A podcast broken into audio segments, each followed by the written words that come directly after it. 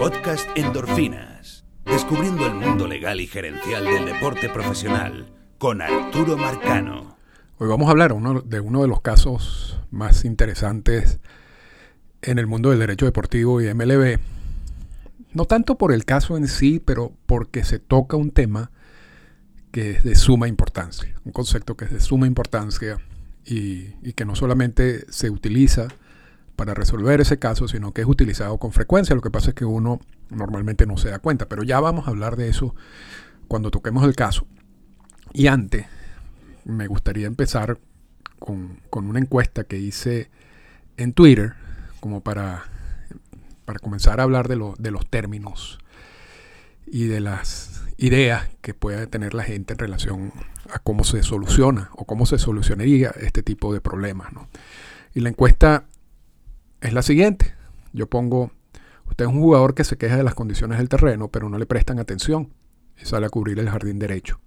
En una jugada se resbala en uno de los varios charcos, se dobla la rodilla y pierde su carrera. Si demanda el equipo, ¿qué chance piensas que tienes de ganar? Y hasta el momento en que estoy grabando esto, el 70% dice que no tiene ningún chance de ganar esas demandas. Y un 30% dice que sí pero además de, eso han, surgido algunos comentarios que, me, vale la pena mencionar porque ayudan a aclarar varias cosas. Primero, por supuesto, uno de J.C. Lizano, que dice dependerá de las leyes del país en cual demanda. Mucha razón.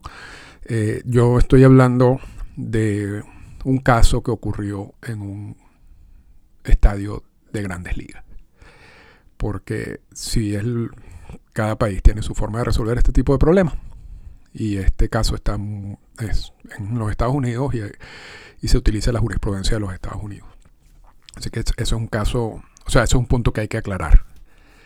El segundo punto que también me parece interesante mencionar es el Francisco Lestón Gómez. Me habla de, habla de los contratos garantizados y no garantizados. Y tiene mucha lógica porque el caso que, que vamos a analizar es de 1975 y eh, ocurre en 1975.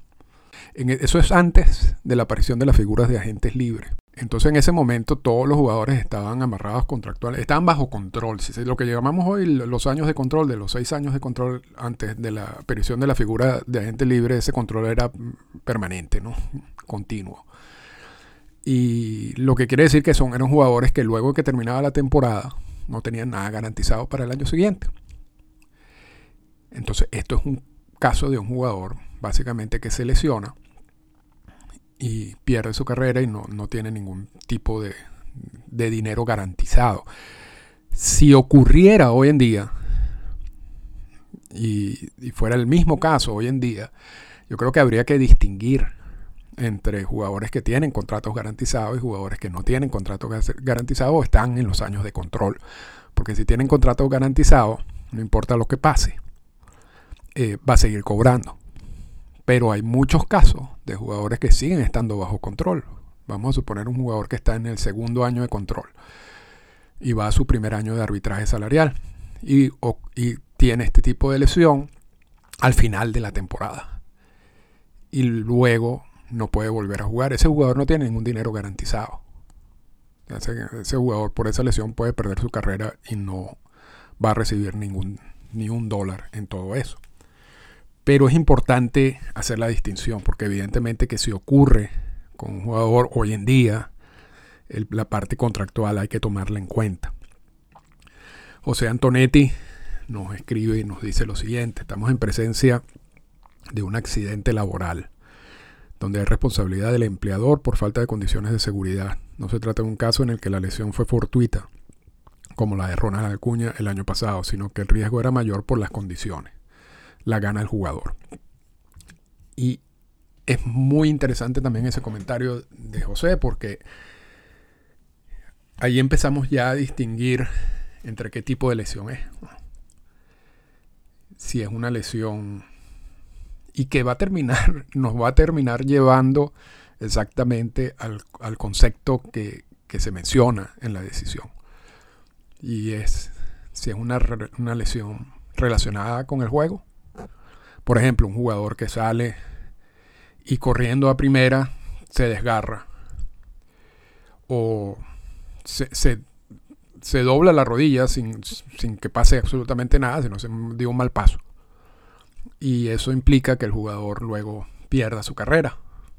me pareciera que eso, eso sería como una lesión normal, si se quiere, en el juego.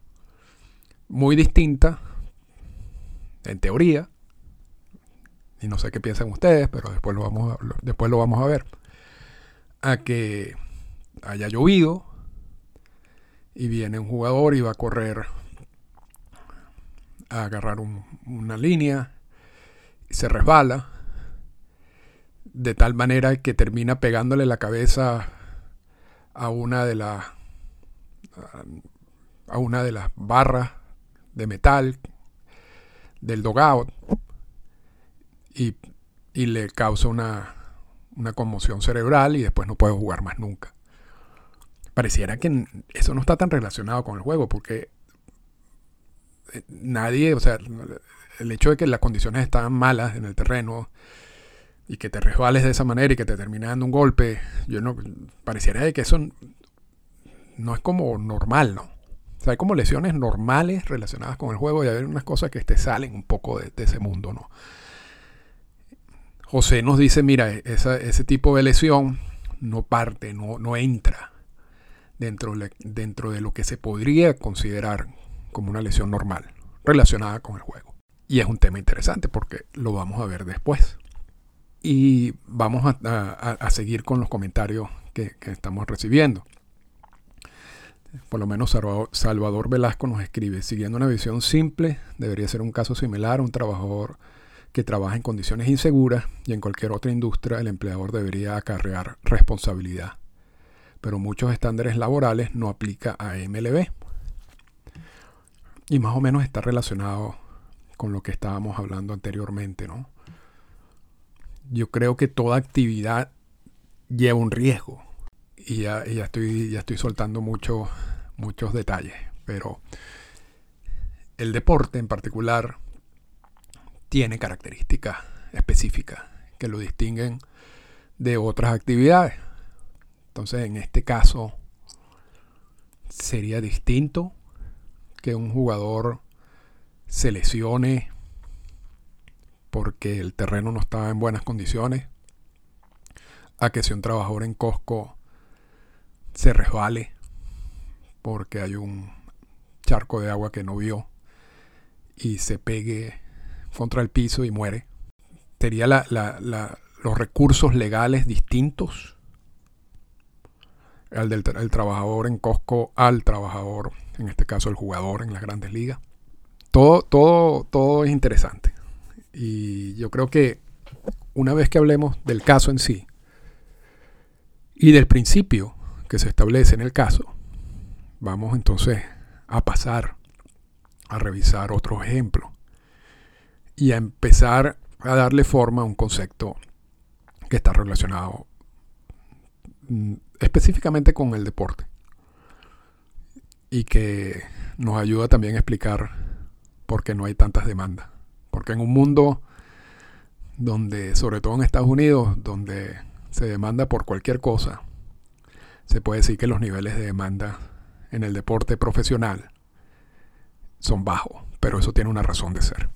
Entonces vamos en la siguiente sección a hablar del caso específico de Maddox contra la ciudad de Nueva York.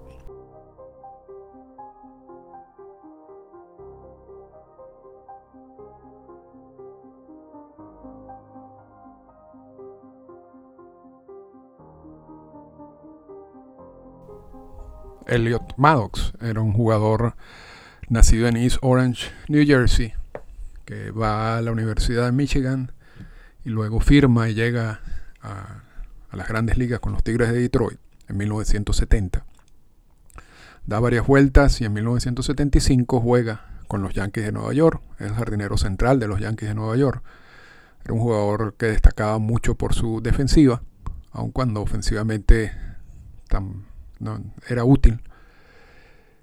Y un 13 de junio de 1975, jugando en el Chi Stadium, porque ese año el Yankee Stadium estaba en reconstrucción y los Yankees jugaron sus juegos de casa en el Che Stadium, en la sede de los Mets de Nueva York. Día que había caído un aguacero. De hecho, el día anterior también había llovido de tal manera que habían eh, pospuesto el juego del, del 12 de junio. El 13 sigue lloviendo. El campo está en mal estado. Pero se realiza el, juego. Y eh, en un noveno inning sale una línea entre el jardín derecho y el jardín central. Maddox eh, no, la, alcanza, la, la, recibe de un bounce. Y luego al lanzar a segunda, el pie izquierdo se resbala. Y el derecho, tratando de buscar apoyo, pisa un charco. Termina resbalándose también. Lo que le ocasiona una fractura de rodilla que amerita varias operaciones. Y saca a Maddox, por supuesto, de acción de ese año y limita su actividad en las grandes ligas en los siguientes dos años. Maddox ese mismo día, ese 13 de junio, se había quejado de las condiciones del terreno, había hablado con el manager, había incluso hablado con las personas que mantienen el terreno y se había básicamente opuesto a jugar en esas condiciones, pero bueno, juega y, ocurre la lesión. Luego de la temporada, una vez culminada la temporada, Maddox demanda a los Yankees de Nueva York, a los Mets de Nueva York, a la ciudad de Nueva York. En esa época, los estadios, casi todos los estadios, eran construidos con dinero público y mantenidos con dinero público. Hoy en día esto no es así. Hay mucho dinero privado en todo en todo eso. Y entonces en estas demandas, por eso se incluye a la, ciudad de Nueva York.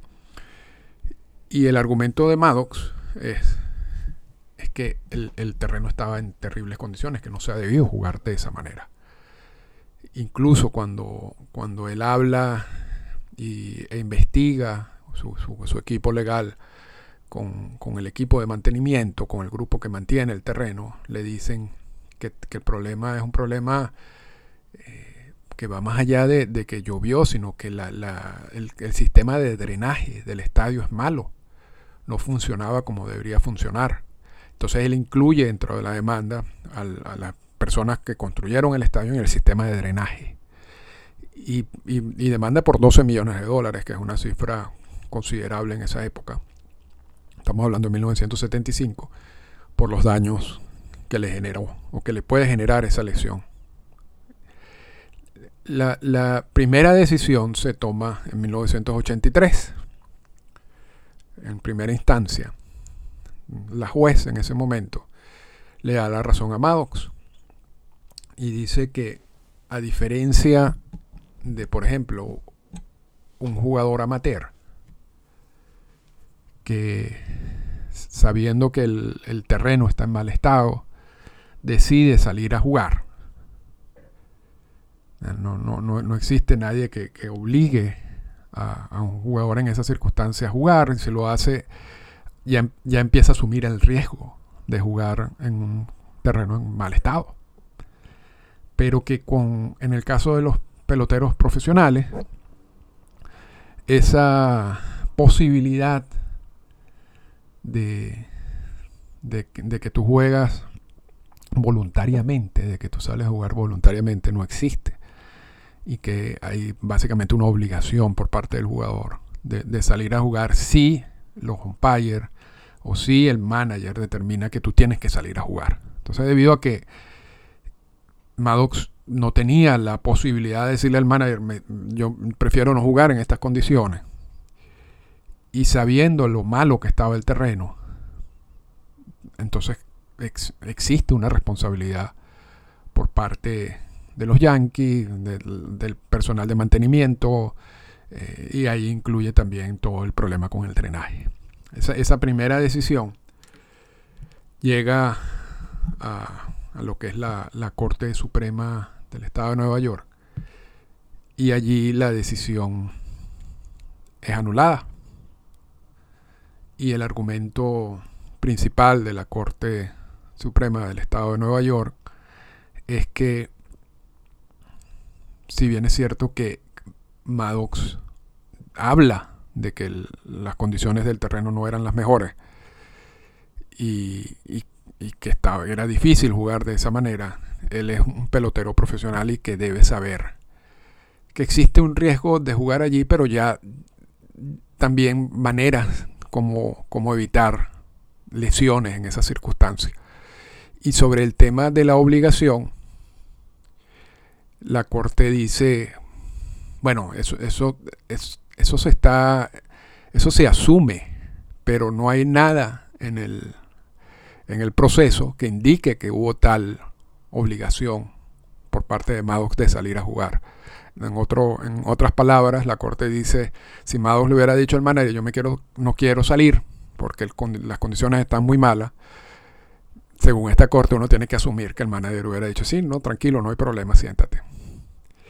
Lo cual no es así, ¿no? Lo, lo, cual no es tan fácil. Pero, pero el argumento principal de la Corte para eliminar la decisión de, primera instancia fue que, que el mismo Maddox estaba plenamente consciente de las condiciones del terreno y que cuando ya cuando sales al terreno asumes el riesgo. Y, ese es el, y eso es un principio que se utiliza mucho en el deporte. Y después de, esta sección vamos a hablar un poquito más de eso no con casos específicos, pero para, dar una idea general de ese principio de asumir el riesgo. Y, en este caso la Corte dice, tú bien sabías cómo estaba el, terreno. Hablaste con el manager, hablaste con el, personal de mantenimiento.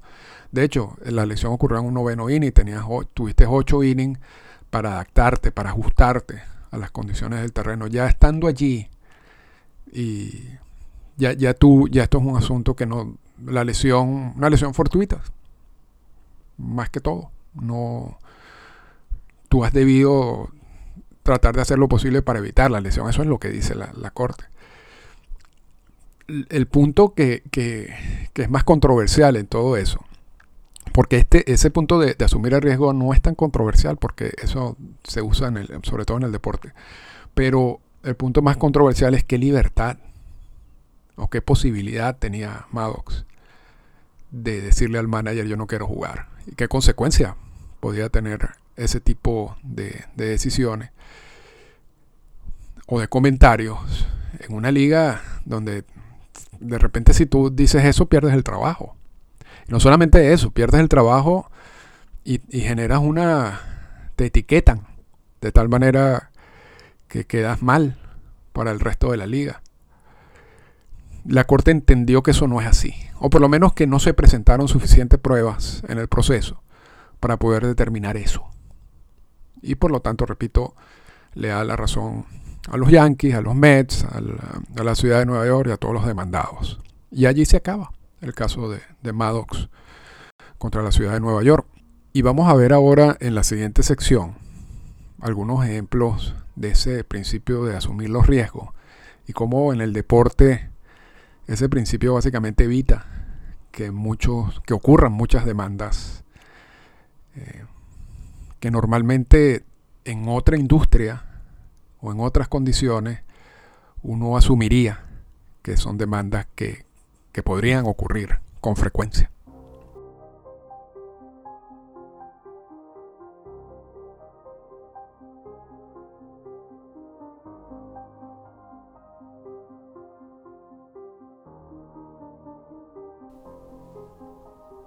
Y vamos ahora a hablar de ese principio de asumir los riesgos, que uno lo ve con frecuencia en el deporte y uno asume que uno asume el principio aunque no lo conozca, pero pero esta es la razón por la cual no hay demanda. Y vamos a, poner el ejemplo del boxeo. Cuando tú ves una pelea de boxeo y un boxeador da un, le da un golpe al otro y lo mata, eh, es boxeador no lo, no lo van a procesar por homicidio, porque ambos boxeadores asumen el riesgo de que cualquier cosa puede pasar en una pelea. Igual una pelea del UFC, de las artes marciales mixtas, eh, algo que sucede en el octagon y vamos a suponer que un que un peleador le parta fracture el brazo a otro el, que tiene el brazo fracturado no va a demandar al otro peleador por, por eso. Porque parte, eso es parte del riesgo del, del deporte en sí. Es fácil verlo en el boxeo. Pero ese es el mismo principio que se utiliza en todos los deportes. Y repito, por eso es que no hay demanda en ese sentido. Ahora, el, punto clave en todo esto es poder, y, tiene que ver con lo que habíamos hablado al principio, es poder determinar si la lesión o si el acto en sí se pueda considerar como parte del riesgo que tú asumes, como parte normal de la actividad, o se sale de eso. Porque en teoría, si se sale de eso, ya tú no estás asumiendo ese riesgo.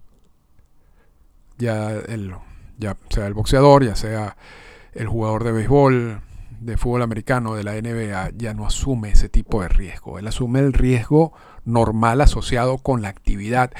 El asunto o, lo complicado es que a veces esa, esa división, esa frontera, quizás no esté muy clara. Y yo creo que con el pasar de los tiempos, yo creo que se, ha confundido más todavía. Claro que hay casos que son... Y, también otra cosa que ha cambiado son los, la, relación contractual que, existe hoy en día, ¿no? Y, los, y también lo otro punto que hablábamos al principio, de los contratos garantizados y etcétera, ¿no? Donde realmente si pasa algo y hay una, una lesión, si el contrato está garantizado, realmente no importa, porque el jugador va a seguir recibiendo su pago. Entonces yo creo que en muchos casos eso le quita la, como la posibilidad de ver demandas en ese sentido, ¿no? Pero sí, el, punto principal sigue siendo eh, eh, si, es normal de la actividad la lesión o, si es algo que excede de eso. ¿Qué, ¿Qué, sería una lesión normal, por ejemplo, en el béisbol? Un pelotazo. Que tenga un pelotazo en la cara, como ha pasado, y pierdas tu carrera. No vas a demandar al pitcher. Lo que puede pasar es que, es que se ajuste alguna regla.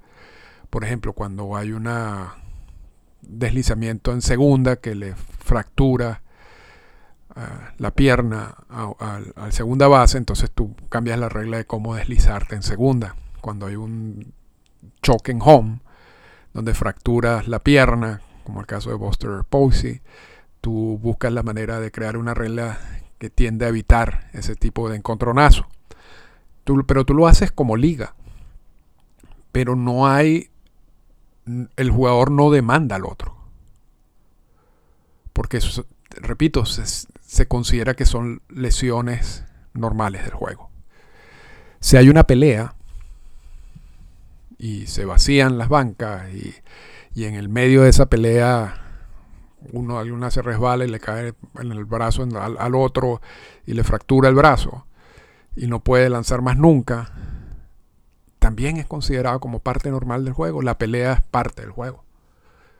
Es, un, es una situación que, bueno, no, es la deseable, pero, pero, pero no se separa de lo que es la, el, riesgo que se asume eh, al, al uniformarse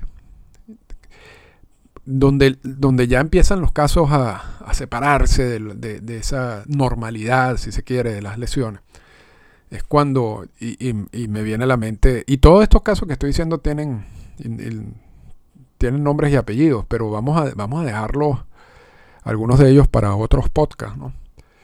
Eh, para mencionarlo y analizarlo con más profundidad, aunque ustedes ya saben quiénes, de quiénes me estoy mencionando, pero, por ejemplo, en una pelea que sale un jugador y agarra un bate y le cae a batazos al otro.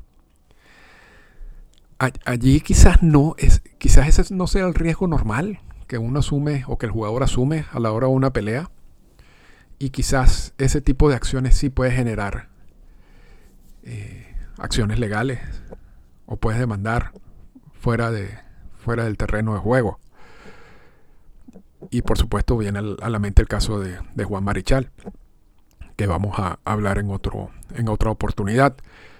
Pero, pero muchas veces que, un jugador agarre un bate y se lo lance al otro, quizás ahí todavía no estás no estás rompiendo la, la, frontera. ¿no? Yo creo que todavía se podría considerar como, como parte normal de, ese tipo de, peleas. Entonces, el, el, punto importante, con esto ya cerramos, es ese. Porque, y vamos a volver al caso del UFC, vimos que recientemente, yo lo estoy grabando un 25 de marzo, hubo una pelea del UFC entre, entre dos peleadores y luego de la pelea, la semana, hace unos días, estos peleadores se consiguieron en la playa y uno de los dos peleadores le fracturó la, un diente y, le, dio una, una, cantidad de golpes al otro que lo terminaron llevando al hospital y el jugador fue apresado y viene y seguramente va a enfrentar cargos legales. Porque una cosa es hacer eso en un octagón y otra cosa es hacerlo en la calle. Tú en la calle, aunque los dos sean peleadores, tú no asumes ese riesgo. O sea, tú no estás allí para, para caerte a golpe. Entonces, cuando eso ocurre en la calle, entonces sí genera la acción legal. Y en el béisbol pasa igual. O sea, si, si, si hay una pelea fuera del terreno de juego, en el hotel, tú allí sí podrías ejercer acciones legales. Si, hay una situación fuera del terreno. Aquí el asunto es lo que pasa en el terreno, cuando tú te, te pones el uniforme. Y dentro de ese análisis que tiene, tiene que hacer todo a la hora de, ver y determinar si hay alguna responsabilidad penal o legal, eh, si esa lesión está relacionada con la actividad o no. Eh, tan sencillo como eso. Tan sencillo como eso. En el caso de Maddox, la Corte Suprema del Estado de Nueva York determinó que al uniformarse y al estar plenamente consciente de las condiciones del terreno y al aceptar salir a jugar en esas condiciones de terreno, ya estaba asumiendo el riesgo. Y el punto controversial, como dijimos en la, el segundo, en la segunda sección, era si realmente Maddox tenía la posibilidad de decirle no al manager. O, en ese ambiente, qué tan sensato es pensar que un jugador se va a negar a jugar. O qué consecuencias puede traer eso. Yo creo que e, ese, ese es el punto controversial de esa decisión. El punto de, la, de asumir el riesgo una vez ya sales al terreno, ya eso es, así es la ley, así es la jurisprudencia en este tipo de casos. Y es una jurisprudencia bien sólida que, seguirá. No, no, no, no, pareciera que vengan cambios en ese sentido. Y es por eso, y precisamente eso es lo que evita las lesiones, porque si no se pueden imaginar que en cada actividad del juego van a haber situaciones en que se van a generar demandas y eso haría que cualquier actividad deportiva profesional sea imposible desarrollarse. Sería excelente para los abogados, pero, pero no sería una actividad que, sea atractiva para nadie. Así que con eso cerramos hoy el podcast del caso de Maddox contra la ciudad de Nueva York y seguiremos haciendo este tipo de podcast con casos particulares del mundo del deporte y específicamente del mundo del béisbol. Esta fue una presentación del podcast Endorfinas. Para comunicarse con nosotros, escríbanos a las siguientes cuentas en Twitter. Arroba Arturo Marcano y arroba Endorfinas Radio.